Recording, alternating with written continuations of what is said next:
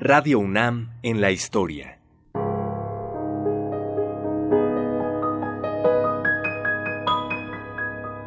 Nuestra es la voz.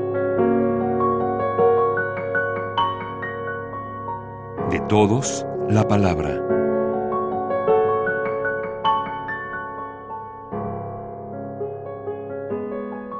En el panorama del cuadrante radiofónico de los años 60 y 70, había muy pocas opciones de emisoras que ofrecieran programas culturales y música no comercial.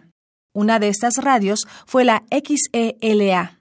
Juan Rodríguez Llerena y Rodolfo Sánchez Alvarado lo rememoran así.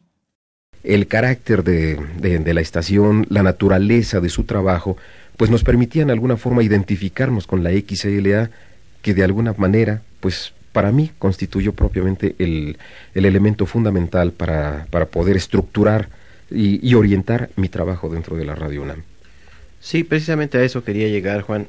Yo eh, recuerdo que en aquella época, pues nos guiábamos mucho, para ser honestos, de lo que ocurría en la XLA. No había más que tres estaciones con la nuestra que transmitían música clásica. La nuestra, la XLA y la XCN que eh, si no recuerdo mal la muerte de su dueño y, también ingeniero eh, me parece que era el ingeniero del conde esa estación pasó eh, a otras manos y pues ya perdió la eh, la idea de, de, de, transmitir música clásica y se ha vuelto una estación comercial más de pues del montón que hay en, en nuestro cuadrante.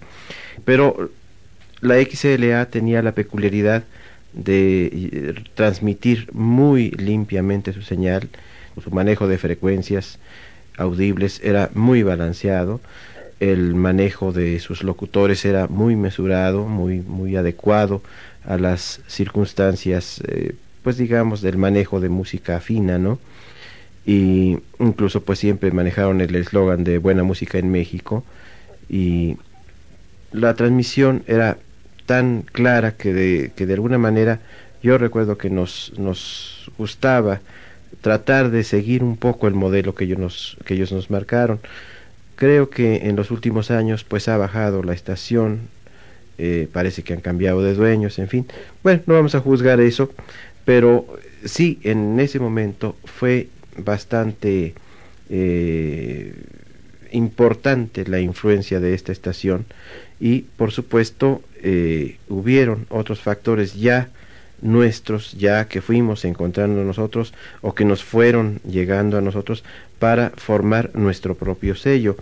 Como eh, recuerdo, pues aquellos cursos de capacitación que fueron dados a ustedes los locutores en ese momento, allá en, en Justo Sierra, cursos que fueron proporcionados por el licenciado Pedro Rojas y que sirvieron en mucho para darle ya a nuestra locución una personalidad propia que de alguna manera eh, no teníamos y que, que la alcanzamos en un momento dado.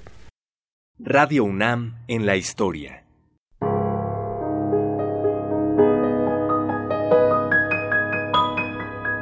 Voces de ayer y hoy.